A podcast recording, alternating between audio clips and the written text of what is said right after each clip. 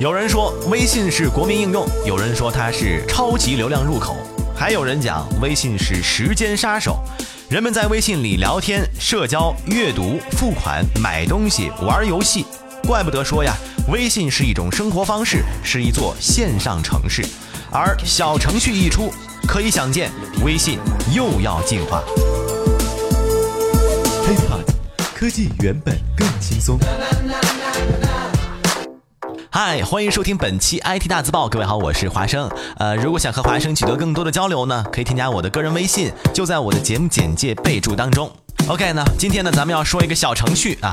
王健林呢搞了一个小目标，刷翻了朋友圈。现在呢，张小龙啊又整了个小程序，让广大的程序员们沸腾了。从此不再用 APP 啊，从此手机里只装一个微信了，从此手机再也不怕内存不够了。所有的这些激动兴奋的朋友圈消息啊都出来了。那么微信这个小程序到底有多厉害？今天呢，咱们就好好的跟大家来扒一扒。话说这件事儿啊，最早还是要追溯到。今年年初一月十一号，张小龙在北京的一场微信公开课，当时张小龙透露，相比较订阅号和服务号，他们正在研发一个产品，叫做应用号。当然了，他可能个人更喜欢称之为小程序。那么什么是小程序呢？用张小龙自己的话来说，小程序就是一种不需要下载安装，既可以使用的应用。它呢实现了应用触手可及的梦想，用户呢只需要扫一扫，或者是搜一下就可以打开啊，也体现了微信自己用完就走的一个理念。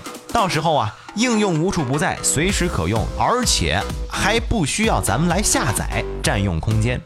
也就是说啊。呃，它看起来使用起来和 A P P 很像，很接近，但其实呢，只是一种特殊的网页而已啊，也就是一个链接。现在呢，微信更喜欢自己把这个应用号叫做小程序，可不是为了卖萌，而是为了突出它把你的应用 A P P 程序接入微信的意思。小程序好到哪儿？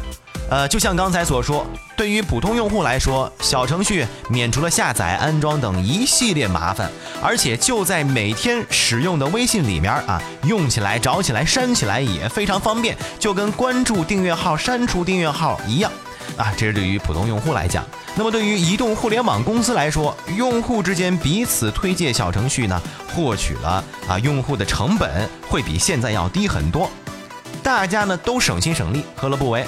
哎呀，这于是乎很多朋友都在想象，你说小程序这个入口会在我这个微信的 APP 当中出现在哪儿呢？啊，因为这次内测是腾讯主动邀请的，所以说华生呢只能根据到腾讯科技所展现的视频画面，小程序出现的位置呢就在你的微信发现一栏当中，朋友圈啊扫一扫，摇一摇，附近的人下面啊点开就会出现你所需要的程序链接，非常简单方便。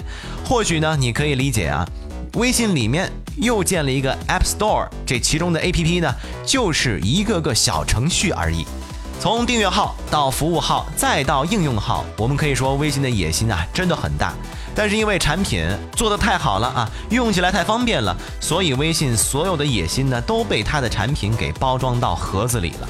之前的微信就是一个简单的交流工具，但是文字和语音的无限使用，让所有的通讯商在即时通讯方面过得真叫生不如死啊！后来又搞了个订阅号和服务号，可以说是微信最成功的产品之一。当然，微信红包也绝对算是一个。正是因为有了订阅号和服务号，微信给予媒体和商家固定了模板。解决微信用户最基本的需求，那就是阅读和生活服务。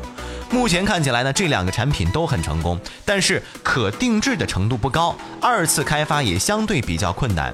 想要用这两个形式要满足千万商家和亿万用户的需求，依然显得不够。但是作为投石问路，他们要比小插件前进了很大一步。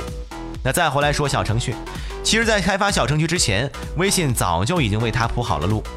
那就是微信发现当中的购物啊，也就是你的这个京东 APP 是吧？从微信里面啊，到从打车到酒店到生活交缴费付款到京东购物啊，这些功能都是微信给你的，而不是自己选的。